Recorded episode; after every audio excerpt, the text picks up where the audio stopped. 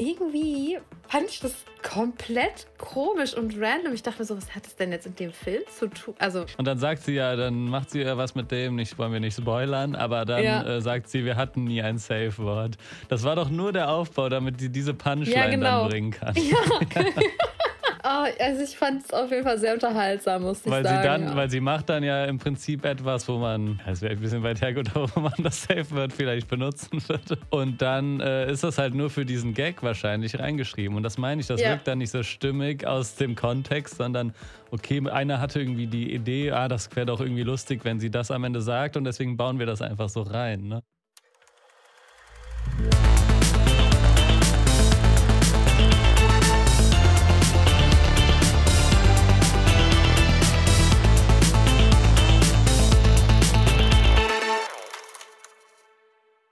Eine neue Folge von Stream Up, dem Film- und Serienpodcast von hifi.de und mir gegenüber, zumindest digital, sitzt wie immer die Ronja. Hallo, hallo, hallo. Und wir haben heute mal wieder einen richtig guten Netflix-Film mit dabei. Ja, da freue ich mich richtig drauf, den mit dir zu diskutieren. Ja, also äh, Ronja freut sich sehr auf The Mother. Aber bevor wir zu unserem Top-Thema kommen, gibt es wie immer eine Frage, ja. die äh, uns vorbereitet wurde. Und ich ziehe sie jetzt. Hm, raschel, raschel, sage ich da nur. Wir haben leider unsere Tasse verloren, wo die Fragen drin sind. Deswegen haben wir uns jetzt eine aufgeschrieben. Deswegen wurde spontan eine, äh, eine vorbereitet. Genau. Was können wir? Ein bisschen transparent sein. Genau, ja. Ja, es wurde jetzt spontan eine Frage aufgeschrieben, spontan vorbereitet von unserer Social Media Managerin. Und die Frage ist: Auf welchen Film freust du dich 2023 am meisten? Oh, auch eine gute Frage. Soll ich zuerst beantworten oder möchtest du heute mal zuerst? Ich könnte direkt, falls du noch überlegen willst. Ich könnte auch direkt. Aber ich könnte direkt da. Meinst du? Äh, nee, mach, mach ruhig, dann mach du gerne. Ich freue mich auf ähm, hier Oppenheimer von ähm, oh. ja, Christopher Nolan. Da freust du dich am meisten drauf. Ja, das, also ich freue mich schon darauf. Ich glaube, das ist auch brutal, aber ja, die letzten Filme waren alle gut und ich bin voll gespannt auf diesen Film. Ist auch voll der starke Cast. Ja, also freue ich mich auf jeden Fall auch drauf. Ich bin auch ein bisschen gespannt, wie der da so einen Twist reinbringt. Es gab ja immer irgendwas, ja. was mit Zeit zu tun hat oder irgendeinen Twist, dass ihn irgendwie von so einem, dass die Filme irgendwie von jetzt zum Beispiel einem normalen Biopic abgehoben hat. Und ich frage mich halt, wie er jetzt bei Oppenheimer, wo es ja wirklich um eine Person ging, die existiert hat, ob er da auch irgendwie einen Twist ja, genau. reinbringt oder ob er jetzt einfach nur Lust hat, mal eine Atomexplosion richtig eindrucksvoll zu inszenieren oder ob da noch was kommt. Aber ähm, ja, da freue ich mich auf jeden Fall auch sehr drauf. Ja, ich, also ich mag halt die Filme von ihm auch total gerne und deshalb genau das, was du gesagt hast, das finde ich halt eigentlich auch so spannend daran. Und ob's, weißt du, ob es nur biografisch ist oder auch ähm, fiktiv? Weiß ich nicht, aber ich denke, dass es biografisch sein wird, aber es trotzdem irgendeine inszenatorische Spielerei gibt. Dunkirk ja. war ja auch, äh, war ja auch äh, quasi ein Biopic oder ein basierend auf realen Ereignissen, aber es gab halt ja trotzdem diese drei Zeitebenen, die dann irgendwie noch ein bisschen was Besonderes mit reingebracht haben. Und ich denke, dass das bei Oppenheimer auch kommt. Man kann ja auch mit Atombombe und Zeit irgendwie vielleicht irgendwas machen, was passiert eigentlich bei einer Atomexplosion und so. Ja, stimmt. Ja. Irgendwie sowas ja. vielleicht. Kann ich mir vorstellen, dass er sich da irgendwas ausdenkt, dass es nicht einfach ein 0815 Biopic über irgendeine Person sein wird. Ja, also meine WG und ich, wir sind auf jeden Fall hyped und wir wollen auch alle zusammen dann rein. Schon, haben wir schon vor einem halben Jahr gesagt. So nice. freuen wir uns weil da drauf. Christopher, weil ihr Christopher Nolan-Fans seid. Ja, unsere WG ist auch, steht auch unter dem Motto äh, Christopher Nolan-Fans. Ja. dürfen nur Leute einziehen, die auch Fans von Christopher Nolan sind. nice. Gut. Ja, das mhm. ist auf jeden Fall ein Regisseur, der zieht. Einer der wenigen Regisseure, die noch äh, Leute ins Kino ziehen. Und ein weiterer Regisseur ist äh, der Regisseur von einem Film, auf den ich mich zumindest mit am meisten freue, den ich heute Abend gucken werde. Uh. Und zwar ist das Bo is Afraid von Ari Aster. Mhm. Der neue Film der von dem Regisseur von Hereditary und Midsommar. Und ich habe auch ein oh. bisschen oh. Angst, weil ich schon Gemischtes gehört habe, aber Hereditary und Midsommar gehören zu den beiden besten Filmen der letzten Jahre und das waren seine beiden ersten Filme. Ist auf jeden Fall einer der interessantesten Regisseure der Zeit und deswegen freue ich mich sehr auf Bo is Afraid und Äh, aber am meisten freue ich mich natürlich auf Dune 2. Mhm. weil äh, Dune 1 war so groß und Dune 2, da gab es jetzt nochmal äh, ein paar neue Cast-Member, mhm. unter anderem Florence Pugh, aber auch Austin Butler, den ich äh, schon in Elvis richtig gut fand. Also die haben den Cast nochmal durch richtig gute Entscheidungen erweitert. Und ja, der erste war einfach so ein Riesending im Kino und war so nice. Deswegen, also da freue ich mich auf jeden Fall am, am meisten drauf. Ja, da freue ich mich auch drauf. Also vor allem im Kino den zu sehen dann, ne? Ja, und ansonsten schaut äh, gerne auch mal auf unserem YouTube-Kanal vorbei, bei Stream Up. Da kam zuletzt das erste richtige YouTube-Video und da ging es genau darum, auf, um die vielversprechendsten Filme, die noch in diesem Jahr rauskommen. Perfekt, hätte ich mir das mal vorher angesehen. Ne? Aber ich konnte es ja auch so super schnell beantworten. Ja, du bist äh, ähm, äh, krass. Ja, und zu Bo is Afraid ist das auch so ein bisschen spooky dann, ja, wahrscheinlich, ne?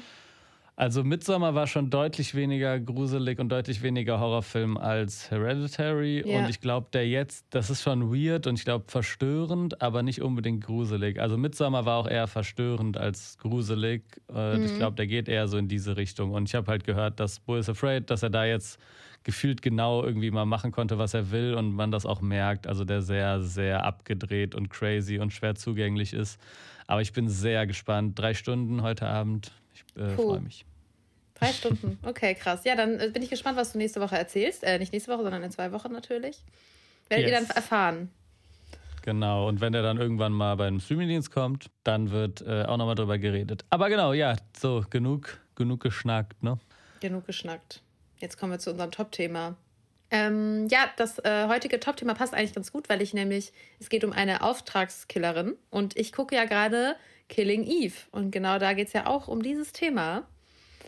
Das heißt, ich war schon so im Thema drin, als ich mir ähm, The Mother angeguckt habe. Ich finde auch den Namen ganz schwierig, weil man es so schwer aussprechen kann. Vor zwei Folgen haben wir auch Killbox Soon besprochen. Da ging es auch um Stimmt. Auftragsmörder. War auch ein Netflix-Film. Also Auftragsmörder sind im Trend. Voll. Und vor allem äh, weibliche Auftragsmörderinnen. Stimmt, alle drei Sachen auch. Mit weiblichen Killerinnen. Ja, ist auch, finde ich auch spannend. Ähm, aber jetzt haben wir natürlich auch viel Vergleichsmaterial, was, glaube ich, äh, es diesem neuen Netflix-Film nicht einfach gemacht hat. Ja, der heißt The Mother, weil es geht um Jennifer Lopez, die Mutter ist, die die Auftragskillerin ist und deswegen ihr Kind früh verlassen hat und dann durch äh, ein paar Wege wieder zu ihrer Tochter findet und neue Muttergefühle entwickelt. Entdeckt. Naja, also sie muss, sie verlässt sie ja nicht freiwillig, sondern sie wird von ihrer Agentur oder so, keine Ahnung, Agentur, klingt auch komplett falsch, aber von ihrem, von ihren Boss-Menschen ähm, dazu gezwungen, weil die Gefahr für das Kind zu groß sei, wenn sie es behält. Und damit startet der Film auch eigentlich, ne? Aber auch interessant, dass es auch schon wieder so ein institutionalisiertes Auftragsmördertum ist in diesem Film. Das ja. war bei Killbox Soon auch so und das ist zum Beispiel bei John Wick auch so, dass es da so Institutionen gibt, die Auftragsmörder ausbilden und dann rausschicken und so. Das ist auch interessant. Das gibt es tatsächlich gerade ziemlich oft. Ja, vielleicht ähm, steckt ja auch was dahinter, ne? Nein. Vielleicht. Aber wer weiß, ja. Nein, wir wollen natürlich keine Verschwörungstheorien in die Welt setzen. Aber genau, also das, das sind schon mal so ähnliche Stilmittel oder ähnlich inhaltliche Elemente, die wir schon gesehen haben. Und ähm, ich muss auch sagen, dass die, der Film startet dann mit dieser Krankenhausszene, die mir auch nicht gefallen hat. Da wusste ich irgendwie schon so ein bisschen, was mich jetzt erwartet mit diesem dramatischen, eingeblendeten Szenen von Ärzten. Ach genau, ja, was vielleicht auch noch wichtig zu wissen ist, dass äh, halt ihr Bauch abgestochen wird, als sie noch schwanger ist und dann kommt das Kind per Kaiserschnitt auf die Welt gebracht und es überlebt natürlich, weil es hat Kampfgeist. Das wurde ja auch von ihr geboren, äh, beziehungsweise erzeugt. also die hat dir nicht gefallen? Nee. Dann nächstes, nächstes Thema. Ne?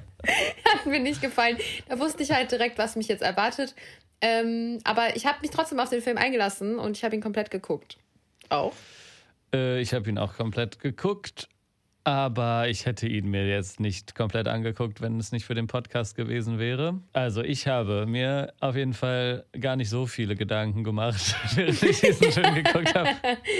Also das ist wirklich ein Film, also keine Ahnung, ich finde, man kann überhaupt nicht so viel dazu sagen. Das ist halt eine Netflix-Produktion und ich hatte so ein bisschen Hoffnung, weil ich finde Jennifer Lopez Wobei ich de denke immer, Jennifer Lopez macht irgendwie nice Filme, aber dabei fand ich nur Hustlers, glaube ich, gut, den ich richtig, richtig großartig fand. Da spielt sie eine Stripperin und da geht es so ein bisschen um die, um die, um eine Seite, also um eine bestimmte, ähm, bestimmtes Milieu, das unter der Finanzkrise damals gelitten hat. Und das wird in Hustlers, finde ich, sehr, sehr nice äh, erzählt. Und dann geht es um so eine Gruppe von Stripperinnen, die Männer irgendwie unter Drogen setzen und die dann beklauen und so. Und das ist ein sehr, sehr guter Film. Und deswegen habe ich irgendwie Jennifer Lopez, weil sie darin auch so gut spielt, finde ich, habe ich sie so ein bisschen abgespeichert als eine Schauspielerin, äh, die irgendwie des, dessen Filme Potenzial haben. Aber ich glaube, das muss ich langsam mal ablegen, weil äh, ich habe auch letztens Marry Me geguckt mit ihr. Mhm.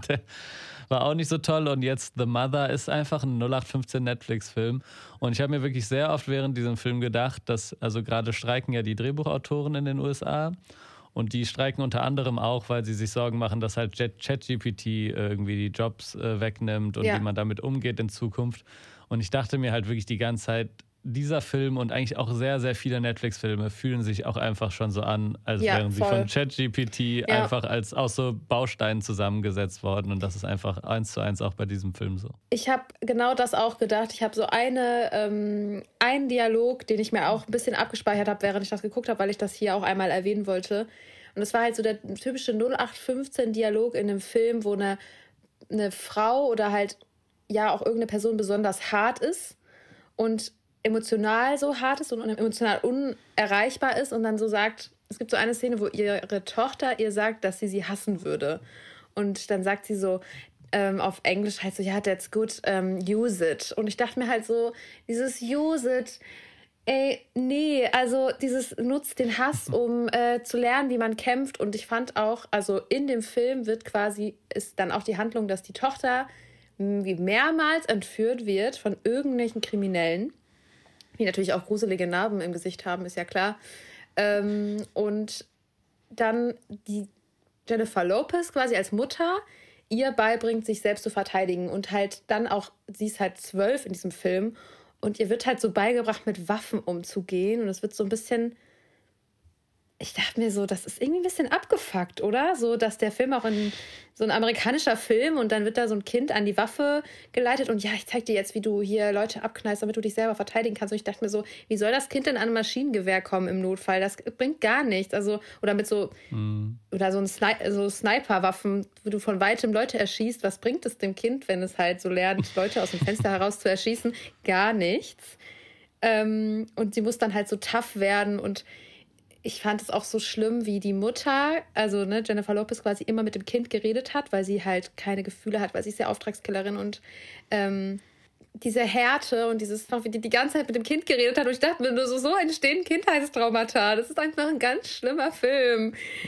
Also so, wirklich das Kind wird einfach ja. nur traumatisiert über den ganzen Film lang, wird ständig von Männern entführt, wird von der Mutter eiskalt behandelt und immer so gesagt, ja, ähm, hier werden keine Gefühle gezeigt, du musst killen, so und keine Ahnung. ja, und das aber dann auch nicht problematisiert. Ne? Man könnte ja so einen Film nee. machen und das irgendwie dann in dem Film thematisieren, dass das ein Problem ist. Aber ja. es wird ja eher so als Ausweg gezeigt, dass man so hart wird und dass das uns so und so funktioniert. Doch cool ist. Ja, das fast schon cool ist. ist. Und das ist halt, also ich, ich habe auch an Leon der Profi gedacht bei dem Film. Da geht es ja auch darum, dass äh, so ein älterer, also geht es halt nicht um Vater-Tochter, sondern auch um so eine, ja, wird ja auch oftmals äh, ein bisschen kritisiert dafür, dass es sich so ein bisschen nach so einer Liebesgeschichte anfühlt, obwohl sie halt noch sehr jung ist. Aber auf jeden Fall geht es da ja auch darum, dass er ihr so beibringt, äh, Killerin zu werden. Aber da findet das irgendwie auf einer anderen Ebene statt, weil die dann irgendwie sich so anfreunden und so eine Beziehung zueinander aufbauen und es überhaupt nicht dieses Taffe, du musst einfach nur hart sein, scheiß auf alles, du bist irgendwie, ja. kämpf dich durch die Welt und alles andere ist egal Thema. Und vor allem, weil das die Mutter ist und der Film heißt auch noch The Mother und es soll irgendwie darum gehen, wie man irgendwie als Mutter dann wieder dahin findet oder ich weiß auch nicht genau, worum es gehen soll und dann zu zeigen, dass das irgendwie der richtige Weg sein soll, ist auf jeden Fall ein bisschen fragwürdig. Ja, ja was mir noch aufgefallen ist, ich habe auch diese Parallele halt dann gesehen zu The Last of Us, weil dort ja auch diese Beziehung ähm, zwischen einem Mann und einem Kind entsteht und das Kind ja auch lernen muss zu töten. Aber da zum Beispiel wird das ja auch so in einem schleichenden Prozess irgendwie gemacht und nicht so, ich bilde dich jetzt aus, als, äh, damit du dich verteidigen kannst, sondern es ist eher, da steht noch so im Vordergrund, dass es ein Kind ist.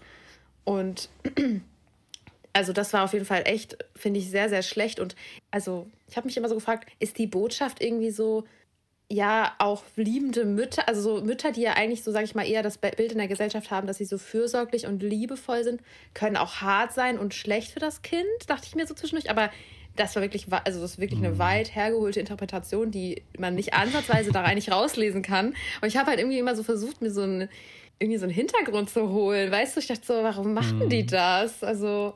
Also das wirkt, ich finde schon, dass das wirkt wie so ein Schablonenfilm, wo man sich so geguckt hat, ah, okay, irgendwie ältere Personen und jüngere Personen, das funktioniert irgendwie gerade gut, vielleicht in einem genau. Setting, wo man irgendwie ausgebildet werden muss, wo es irgendwie ein bisschen brutal ist und das funktioniert gerade ganz gut und dann hat man halt auf Basis dessen halt irgendwie ein Drehbuch sich zusammengeschustert und ja. das dann irgendwie umgesetzt und das ist halt das Problem von irgendwie ganz vielen Streaming-Produktionen oder so, dass man dass man denen halt anmerkt, dass die so auf ein paar Züge aufspringen wollen und da irgendwie diese Gefühle ein bisschen mit reinbringen wollen. Das soll irgendwie Mutter-Tochter-Beziehung soll mit drin sein. Dann soll es aber auch ein bisschen brutal sein. Auftragskiller funktioniert gerade gut. Bringen wir das noch mit rein? Und dann baut man sich aus so Bausteinen irgendwie einen Film zusammen, der aber dann auch irgendwie inszenatorisch ja. nicht irgendwie interessant ist. Die Action-Szenen wirken nicht irgendwie aufwendig oder gut. Da gibt es so eine Szene, wo sie also wo sie die Tochter auf ihr, auf ihr fahrendes Motorrad so zieht. Ja. Und das ist so dreimal halt zerschnitten, dass man überhaupt genau. nicht das sieht und dass es überhaupt nicht so wirkt, als ob das gerade ein Act ist, sondern die sitzt dann da auf einmal und das ist irgendwie alles so mit möglichst wenig Aufwand, irgendwie möglichst viele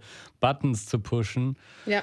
Das Voll. ist dann irgendwie auch zu wenig. Und auch die Dialoge, ich habe auch mir sogar drei äh, oder zwei mal Zitate, dann, wenn dann ja, immer so pseudo-diepe Sprüche kommen, zum Beispiel, dann sagt er so, Zivilisation baut auf den kleinen Dingen auf. so aus dem Nichts, das ist so ein Satz, so ein, so ein völlig random pseudo-intellectual Satz, der auf einmal dann so mittendrin gedroppt wird. Ich habe auch wird. noch einen. Ich habe auch noch einen, der mir gerade eingefallen ist, ja. Oder auch so Sätze wie, das waren Hektors Top-Leute, wo man so immer so auserzählen muss, okay, das sind irgendwie die besten Leute, die sind gerade hier hingekommen, anstatt, weil man das irgendwie nicht zeigen kann. Man, man kann es ja. dem Zuschauer nicht klar machen, deswegen muss man so alles aussprechen und das ist einfach dann nichts Spannendes, nichts Tolles. Ja, was ich auch irgendwie so genau sowas war, war auch als ähm, die Tochter irgendwie so sagt, sie will jetzt kein Reh essen und kein äh, Fleisch, ne? Und Stimmt, es ist ja so eine Kon ja. Konversation, die sehr oft wahrscheinlich passiert mit Kindern. Und eigentlich ist es gut, wenn Kinder sich denken, ich möchte kein lebendiges Tier essen, weil es so, ich glaube, auch ein Reflex ist, ne? Also Oder so, auch kein totes ja vielleicht. Also lebendig genau. waren die ja nicht. ja, genau, ein, äh, was, ein Tier, das mal gelebt hat. Ähm, ja, naja, also gibt allgemein ja, Tiere. genau, du weißt, was ich meine. Und das ist ja so, sage ich mal, so der erste, so von Kindern ja auch so dieser Moment, wo die so checken, was das eigentlich bedeutet, eigentlich was voll Wichtiges. Ja, nee, und dann sagt die natürlich so, ja, alles. Und dann meinte sie so, haben die so angefangen zu diskutieren und dann sagt sie so, ja, aber ich kann doch Tofu essen. Und sie sagt halt so, nein, da Sojabohnen kommen aus der Region und da äh, alles, was du isst, kommt aus Brutalität und dann sagt sie so Cashewkern und dann sagt, sagt sie so, ja. mir, hat, mir hat ein Freund mal erzählt, dass es da mal irgendwie deswegen einen Streit gab und das war so, okay. Und ich dachte mir so, das war halt auch nicht witzig inszeniert. Also es war ernst. Ne? Und ich dachte mir in dem Moment so, yo, das ist viel zu einfach erklärt. So funktioniert die Welt nicht. Die Welt ist nicht nur brutal. Und diese Ansicht, ähm, die begegnet einem ja auch im normalen Leben manchmal, dass man Leute trifft, die genau diese, genau diese Sachen sagen. Und ich dachte mir so, oh nee, das ist mir doch hier jetzt ausgelutscht. Ähm, aber es gab auch eine Szene, wo du auch meintest, da werden so Bausteine genutzt und das fand ich wirklich so seltsam mit diesem Film. Und zwar, als sie bei dem einen Bösewicht irgendwie in seinen Kerzenraum geht mhm. ähm, und plötzlich ist da so eine sexuelle, also so ein sexuelles Gespräch zwischen denen und er hm, spricht dann irgendwie plötzlich so darüber, dass ähm, die ja mal ein Safe Word hatten und irgendwie fand ich das komplett komisch und random. Ich dachte mir so, was hat es denn jetzt in dem Film zu tun? Also das war ja, das einfach. war doch safe. Und dann sagt sie ja, dann macht sie ja was mit dem, nicht wollen wir nicht spoilern, aber dann ja. äh, sagt sie, wir hatten nie ein Safe Wort. Das war doch nur der Aufbau, damit sie diese Punchline ja, genau. dann bringen kann. Ja. oh, also ich fand es auf jeden Fall sehr unterhaltsam, muss ich weil sagen. Sie dann, Weil sie macht dann ja im Prinzip etwas, wo man ja, es wäre ein bisschen weit hergeholt, wo man das Safe Word vielleicht benutzen würde. Ja. Äh, also spätestens. Ähm, Und dann äh, ist das halt nur für diesen Gag wahrscheinlich reingeschrieben. Und das meine ich, das ja. wirkt dann nicht so stimmig aus dem Kontext, sondern okay, einer hatte irgendwie die Idee, ah, das wäre doch irgendwie lustig, wenn sie das am Ende sagt und deswegen bauen wir das einfach so rein. Ne? Mhm. Ja, und auch, dass man nicht erfährt, wer der Vater ist. Damit habe ich von Anfang an gerechnet, dass das in dem Film nicht thematisiert wird. Aber sie muss es ja nochmal thematisieren, dass sie es nicht verraten wird. Also, ich dachte mir auch so, da wird jetzt so ein Hackmack drum gemacht, dass man, dass sie nicht sagt, wer es ist. Und, aber es interessiert auch keinen, wer der Vater ist. Ist mir echt egal gewesen. Ja. Ähm, das wird dann auch noch so thematisiert, welcher, welcher Bösewicht wahrscheinlich der Vater ist und so. Und boah. Also ich muss sagen, der Film ist auf jeden Fall auch echt problematisch mit diesen ganzen Szenen, wo so ein Kind anfängt zu lernen, zu töten und Spaß daran hat. Also weiß ich nicht. ja, ja. Was toll war, dass JLo kann natürlich perfekt Spanisch und das fand ich ja schön, wenn sie mal zwischendurch Spanisch gesprochen hat. Und ähm, da muss ich dem Film es auf jeden Fall lassen. Das, das hat gut funktioniert, aber ich glaube, der Rest. Ich glaube, ihr findet auch noch andere Quellen, wo man JLo Spanisch sprechen hören kann. Ich denke auch. Und naja, ich glaube, ich weiß nicht, ob wir schon mal so einen schlechten Film hier besprochen haben. Als Top-Thema. Ja, einen anderen hatten wir mal, aber ich weiß gerade nicht mehr, welcher das war. Ja, aber wahrscheinlich nicht, nee. Nee, aber da kann man auch wirklich nicht viel zu sagen. Ich habe danach auch gedacht, was habe ich denn jetzt für eine Meinung? Ja, ist halt einfach ein Netflix-Film. Wenn ihr bisher diese ganzen Netflix-Blockbuster nice findet, dann mögt ihr den vielleicht auch. Wobei der auch nicht mal so wirklich Spaß macht. Also er ist auch nicht so spaßig wie dann irgendwie diese ich habe jetzt die ganzen Namen vergessen, aber dieser eine mit Gal Gadot und äh, Dwayne The Rock Johnson und so.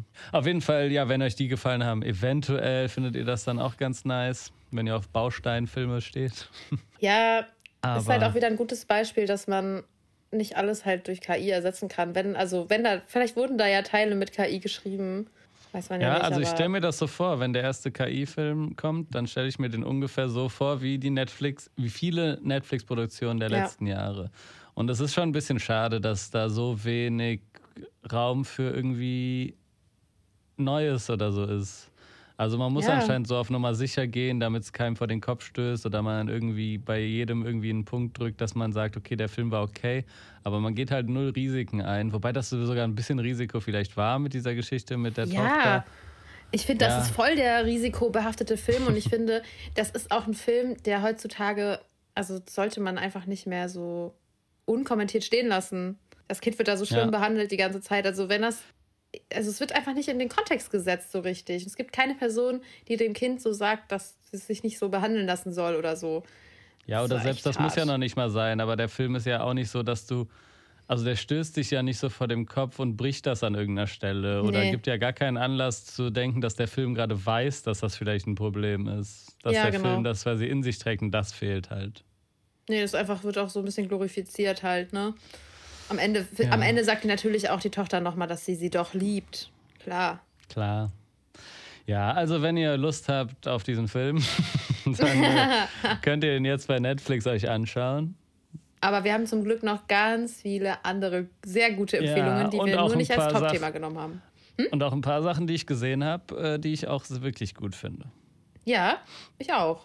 Und ich habe einiges gesehen. Also bleibt bei den schnellen Streaming-Tipps dran, denn wir haben einiges gesehen und werden da vielleicht auch noch mal kurz drüber sprechen. Netflix.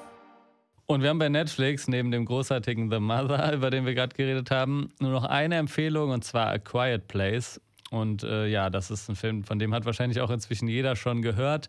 Das ist ein sehr guter Horror-Thriller, vielleicht ist eher ein Thriller. Da geht es um eine Zukunft und die Erde wurde von Aliens angegriffen und äh, ziemlich äh, weitestgehend ausgerottet und diese Aliens hören sehr gut. Die sehen nicht, aber die hören extrem gut. Das heißt, die Menschen, die überleben oder diese Familie, die wir in dem Film sehen, muss extrem leise sein, sonst kommen direkt diese äh, Monster und äh, töten sie sofort. Und darum geht es in dem Film, der sehr spannend gemacht ist und mir tatsächlich äh, sehr gut gefallen hat. Soll ich dir was sagen? Ich habe davon nichts gehört. Oh, obwohl du einen Außer, Filmpodcast hast, ne? Ja, ich glaube, wir haben das schon mal, du hast das schon mal erzählt, glaube ich, mit dem sehr leise sein. Das, da hat es dann bei mir geklingelt. Ich habe erst gedacht, ich möchte ihn vielleicht sehen, aber dass man sehr leise sein muss, sonst fressen ein Monster, das, da kriegt man Albträume.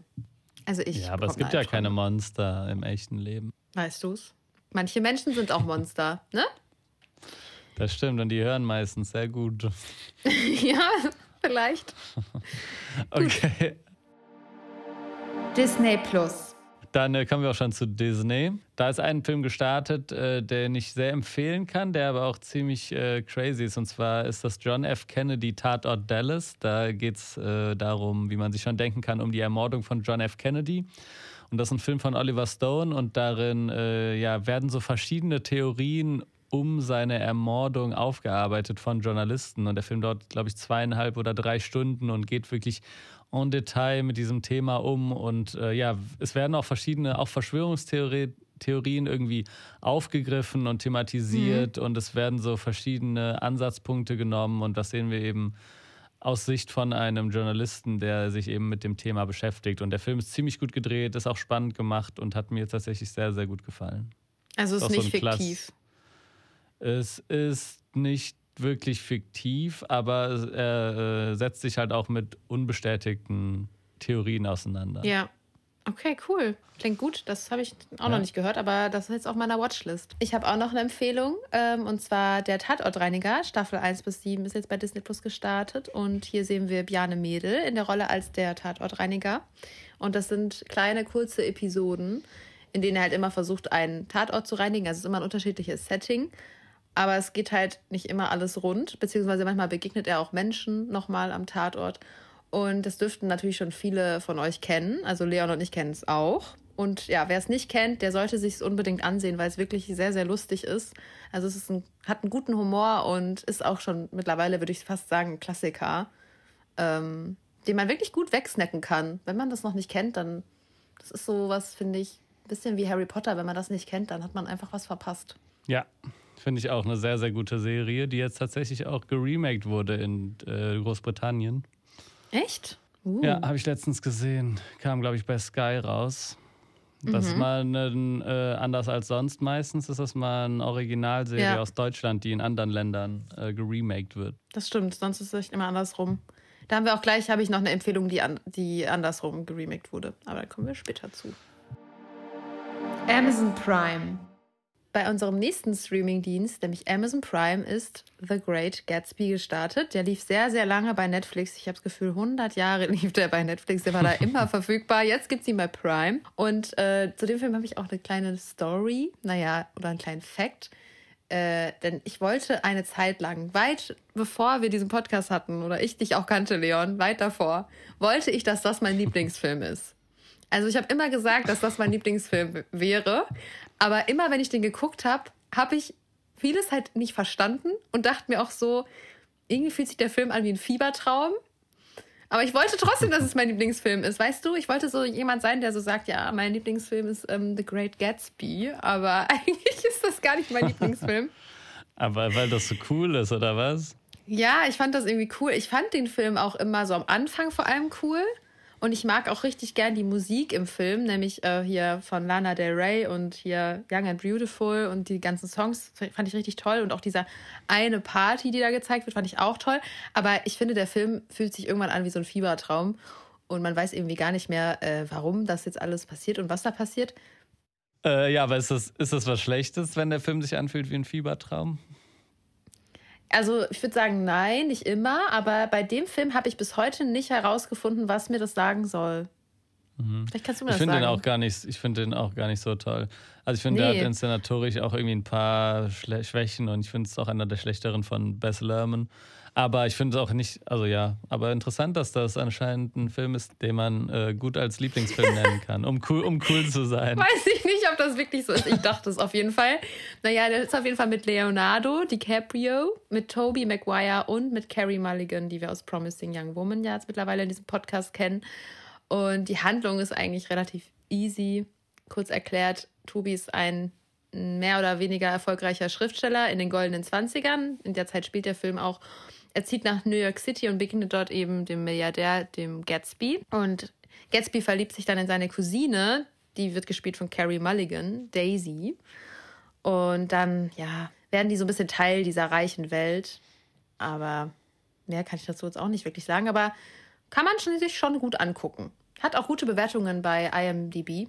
Kann man sich auf jeden Fall gut angucken. Haben wahrscheinlich auch 98 Prozent der Leute schon gesehen, die hier zuhören. Ja.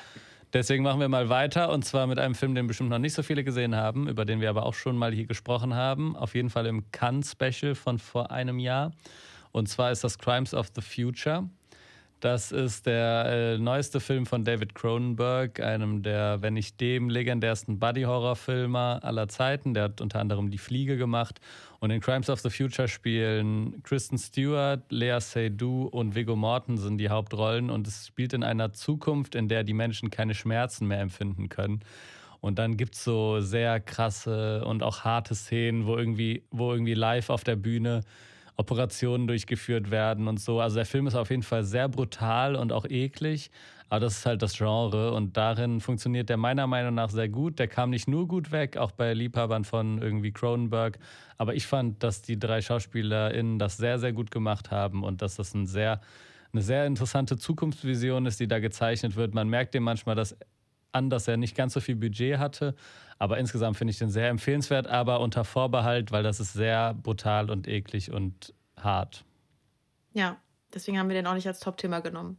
Also es wird oft in Fleisch geschnitten und so, also in menschliches Fleisch, lebendiges Fleisch und so. Und wenn ja. man das nicht sehen kann, sollte man den Film auf jeden Fall nicht gucken. Ja, ich glaube, für mich ist der nämlich nichts. Ich habe mich auch noch nicht getraut. Ja, ich würde den ganzen Film halt so durch meine Augen, durch den Schlitz, durch meine Hände durchgucken. Das bringt dann halt auch nicht so viel. Genau, als nächste Empfehlung haben wir Snowden bei Amazon Prime. Das ist der biografische Thriller von Oliver Stone aus dem Jahr 2016. Und ja, der Film erzählt eben die wahre Geschichte rund um Edward Snowden und seine Enthüllungen über die Massenüberwachung der NSA, der amerikanischen Regierung. Und ja, der Film, ähm, ja, der zeigt nochmal alles, was damals so los war, ne? Ja. Als Movie. Gibt, glaube ich, viele Leute, die das interessiert, aber ja, mittlerweile denkt man sich so, ja, wir werden eh alle überwacht. Aber damals war das auf jeden Fall krass, als das rauskam, ne? Kannst du dich noch erinnern? Mhm. Ja, auf jeden Fall. Jetzt ist es so normal. Aber damals war es auch schon ein sehr geringer Aufschrei, auch, also finde ich in Deutschland zumindest. Aber naja. Naja, aber man hat Thema. doch immer hier den Joke gemacht mit äh, Guten Morgen NSA. Du vielleicht. Ja, aber ich meine, die, die Empörung, irgendwie der Aufschrei darüber, dass wir anscheinend von den USA, dass wir anscheinend irgendwie von den USA so abgehört wurden als Verbündeter und so, das war schon relativ klein. Also da wurde auch wenig. Ja, das stimmt. Wurde sich wenig darüber aufgeregt. Ja, als nächste Empfehlung noch Triangle of Sadness. Haben, da haben wir auch schon zweimal drüber gesprochen. Ich glaube, einmal, weil ich erzählt habe, was ich als letztes geguckt habe und einmal im Cannes-Special vor einem Jahr. Also genau wie bei Crimes of the Future. Und der hat letztes Jahr auch in Cannes gewonnen. Ja, und der war auch echt sehr erfolgreich. Ne? Also auch als er danach in den Kinos lief, habe ich viele Leute gesehen, die den geguckt haben und auch begeistert waren. Und ich habe ihn auch im Kino geguckt und ich war auch sehr begeistert. Es geht um ja so Models und Influencer, die eben auf einer exklusiven Kreuzfahrt für Superreiche eingeladen sind und ja, der Film ist in drei Akte aufgeteilt und mit jedem Akt äh, verändert sich eben die Situation auf dem Schiff und das Schiff geht am Ende auch unter und dann geht es nur noch ums blanke Überleben und der Film ist auf jeden Fall sehr, sehr lustig, aber auch irgendwie trägt auch eine wichtige Botschaft mit sich. Also wer den noch nicht kennt, der kann sich den auf jeden Fall sehr gut ansehen. Yes, oder nochmal in die Folgen reinhören, wo wir drüber geredet haben. Da geht es noch ein bisschen ausführlicher drum. Genau, ich habe noch eine Empfehlung, das habe ich irgendwie jetzt kurzfristig nur gesehen, dass der Film jetzt schon bei Prime ist. Das war irgendwie gar nicht in den Ankündigungen von, Ankündigungen von Prime. Und zwar ist das Air. Der lief erst vor relativ kurzer Zeit in den deutschen Kinos und das ist ein Film über Air Jordan, also darüber, wie Nike als damals noch relativ kleiner Sportartikelhersteller, der zum Beispiel viel kleiner war als Adidas und so, äh, einen Deal mit Michael Jordan abgeschlossen hat, dass irgendwie die das hinbekommen haben, den damals äh, vielversprechendsten Sportler der Welt ähm, irgendwie unter Vertrag zu nehmen und wie daraus irgendwie die wahrscheinlich größte irgendwie Partnerschaft zwischen einem Sportler und einem Unternehmen aller Zeiten entstanden ist. Und ja, das ist irgendwie, also ich fand den Film ganz, also der ist sehr gut gemacht. Ich habe mich irgendwann mal ein bisschen kurz gefragt, okay, warum äh, guckt man sich eigentlich so, so einen langen Film darüber an, wie irgendwie irgendeine Firma mhm. irgendeinen Deal eintütet und dann richtig viel Geld damit verdient. Aber wenn man zum Beispiel sich ein bisschen mit der NBA beschäftigt, dann ist das schon ganz nett. Da kommen irgendwie Leute zu Wort, die man die man kennt von damals. Da wird, wird irgendwie darüber geredet, welcher Sport, welcher Basketballspieler sollte, ist wie viel Geld wert und so. Und dann ist es schon interessant, wie die dann den Schuh konzipieren, wie die irgendwie ein paar Regeln umgehen und wie sie halt wie sie halt irgendwie Michael Jordan dahin locken, indem sie ihm dann wirklich diese eigene Marke geben. Also nicht nur einfach sagen, wir werben mit dir, sondern er hat dann ja Air Jordan als Marke bekommen. Und er kriegt bis heute auch immer noch äh, Anteil an jedem einzelnen Produkt, was unter dem Namen Air Jordan verkauft wird. Also es ist mit Abstand der wohl äh, lukrativste Werbedeal oder Partnerschaftsdeal, den es jemals gab. Und das ist ja auch ein Riesenerfolg. Also Air Jordan ist ja, ja eine der größten Marken der Welt. Und das, das ist, ist ein Film darüber. Ja, es ist auch interessant, es ist auch gut ja. gemacht äh, und ähm, ja, mit Matt Damon zum Beispiel auch ein äh, guter Hauptdarsteller. Hat mir gut gefallen, sage ich mal. Und wenn man sich fürs Thema interessiert, ist der auf jeden Fall sehenswert. Sehr cool. Und ein weiterer Film, der auch äh, relativ neu ist und jetzt bei Prime ist, ist äh, Fall. Den mhm. habe ich mir tatsächlich angeguckt. Das ist aber so ein bisschen ein Trash-Film. Und zwar geht es um zwei Freundinnen, beziehungsweise es geht um, ja, um zwei Freundinnen, die so, die klettern und der Freund der einen stirbt bei einem Kletter, bei einer Kletteraktion ganz am Anfang. Und die Freundin von ihm ist dann äh, sehr down und will dann auf ein und äh, kommt irgendwie nicht mehr klar. Und dann entscheiden die beiden Freundinnen auf den höchsten Fernsehsendemast äh, Amerikas zu klettern, der über 600 Meter hoch ist und wo man mit so einer Leiter hochgehen kann und äh, klettern da hoch und dann geht alle, alles schief und dann hängen die sehr lange da oben auf diesem Turm fest. und das ist so ein bisschen trashiger Film, der aber Leute mit Höhenangst bestimmt ein bisschen Angst machen wird und der, ja, den man so ein bisschen mal weggucken kann, wenn man Lust, wenn man Spaß hat an so relativ schlecht gespielten Filmen mit so einer Story, die so einen Handlungsstrang haben, die so eine Idee haben und die so ausbreiten. Ich finde das manchmal ganz angenehm, sich sowas anzugucken, aber muss, muss auch nicht sein. Okay, sehr schön. Yes. Dann geht's weiter mit Sky. Sky slash Wow. Ja, bei Sky ist der neueste Film von äh, Guy Ritchie gestartet, Operation Fortune. Ähm, Guy Ritchie ist der Regisseur von Snatch, Bube, Dame, König, Gras oder den ähm, Sherlock Holmes-Filmen und so. Und äh, ja, das ist so ein, der hat wieder so seine, seinen üblichen verdächtigen Schauspieler zusammengetrommelt. Hugh Grant ist wieder dabei, der auch bei Gentleman schon dabei war. Und äh, Jason Statham ist äh, auch mit dabei. Und es geht um so eine Operation, wo die mit einem Schauspieler an einen Dro über einen Schauspieler aus Hollywood an einen Drogenboss herankommen sollen. Und der Film ist zugegebenermaßen schon sehr irgendwie bisschen maskulin und wir sind hier Männer und es gibt so ein paar Old Man Jokes, die wisst, wo man sich so denkt, boah, okay, du bist auch ein bisschen hängen geblieben. Aber wenn man so diesen Guy Ritchie Humor irgendwie okay findet, dann ist das ein solider Film, der der ab und zu Spaß macht und der okay ist. Und ja, mit Halloween Ends ist auch noch bei Sky der letzte Vertreter der Halloween-Reihe gestartet. Und äh, die Halloween-Reihe ist eigentlich bekannt genug. Und wer die, wer die Reihe verfolgt, der kann sich diesen Film jetzt auch bei Sky angucken. Außerdem ist bei äh, Sky noch The Equalizer Staffel 3 gestartet. Das ist eine amerikanische Fernsehserie basierend auf dem gleichnamigen Film. Queen Latifah spielt hier die Hauptrolle von Robin McCall, einer Frau, die so ihre Fähigkeiten einsetzt, um Menschen in Not zu helfen und eben Gerechtigkeit zu schaffen. Und die Serie bietet so eine Mischung aus Action, Krimi und Drama. Und ja, wer die letzten beiden Staffeln gesehen hat, der kann sich jetzt die neue Staffel bei Sky ansehen. Toll, ne? Toll. RTL Plus. Und zuletzt äh, zu meinem Lieblingsstreaming-Dienst, äh, RTL Plus. Diesmal ist aber kein Reality-TV-Format, äh, was gestartet ist, sondern eine Show. Und zwar That's My Jam mit Bill und Tom Kaulitz. Und äh, vielleicht kennt ihr That's My Jam von YouTube, nämlich die äh, Musikshow von Jimmy Fallon, ähm, wo so Stars sich gegenüber sind in so Kabinen und dann quasi so die Songs von den anderen Stars vervollständigen müssen. Und wenn sie das nicht schaffen, also wenn sie die Lyrics nicht kennen, dann werden sie so mit Wasser abgespritzt. Das kennst du bestimmt auch, Leon, ne? Nein. Ist auch richtig bekannt. Also ein ja, Video, vor allem, ich glaube, das mit Ariana. Nicht das mit Ariana Grande, das hat irgendwie über 20 Millionen Aufrufe, glaube ich. Also es ist wirklich sehr, sehr bekannt. Und mhm. ja, jetzt hat ähm, RTL Plus die Show quasi adaptiert und hat eben dann halt Bill und Tom Kaulitz, die Tokyo Hotel Brüder, als Moderatoren ausgewählt.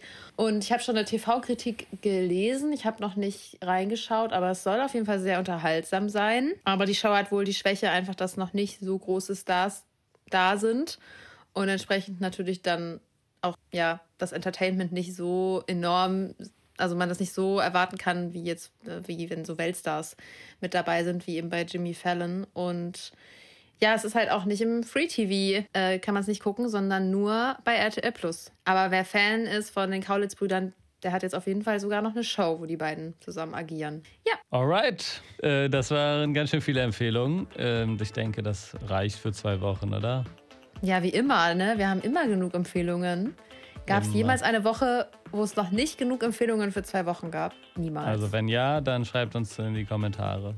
Ja, oder schreibt uns eine Mail, ne? streamup.hifi.de und dabei streamup wie das deutsche Film ab und nicht wie Don't Look Up. Genau, und ansonsten könnt ihr uns bei Instagram folgen, äh, bei TikTok, bei YouTube. Die äh, Links sind alle in den Show Notes. Und ihr könnt auch unserem Podcast folgen bei eurem Podcast-Anbieter eurer Wahl und uns natürlich auch eine Bewertung dalassen. Wir haben lange keine Bewertung mehr bekommen, Leon. Was? Wir müssen schon dazu aufrufen. Ja, Leute sollen uns Darf mal eine Bewertung geben. Ja, ist so. Ihr dürft uns auch eine, ihr dürft uns auch weniger Sterne geben, aber dann bitte mit einer guten Begründung und nicht irgendwie. Aber lieber also, auch nicht. Lieber nicht, nee. Macht uns lieber nur fünf Sterne, weil das hilft unserem Podcast für Sichtbarkeit. Und ja, ich freue mich schon auf die nächste Folge. Ich hoffe, wir haben bis dahin dann ein besseres Top-Thema als unser heutiges. Ja, nächstes Mal wird wieder eine Bombenempfehlung als Top-Thema kommen. Ja, hoffentlich ohne J-Lo. Außer sie spricht Spanisch. Aber es ist ja auch eine Empfehlung, etwas nicht zu gucken. Ja, wir halten euch davon ab. Eure Zeit zu verschwenden. Ja, besser ist es. Gut, gut. dann äh, würde ich trotzdem sagen, bis in zwei Wochen. Ronja schneidet jetzt hier dieses Kuddelmuddel auseinander und dann hören wir uns in zwei Wochen wieder. Ja, Ronja aus dem Schnitt, die schafft das schon, ne? Ja. okay, na gut, dann bis in zwei Wochen. Äh, streamt ordentlich, ne? Und ähm, folgt uns. Bewertet ja, uns. Und macht, macht keinen Quatsch. Genau, macht keinen Quatsch. Tschüss. Tschüss. Macht, macht keinen Quatsch, wie ihr mit, kind, mit euren Kindern mit Waffen spielt.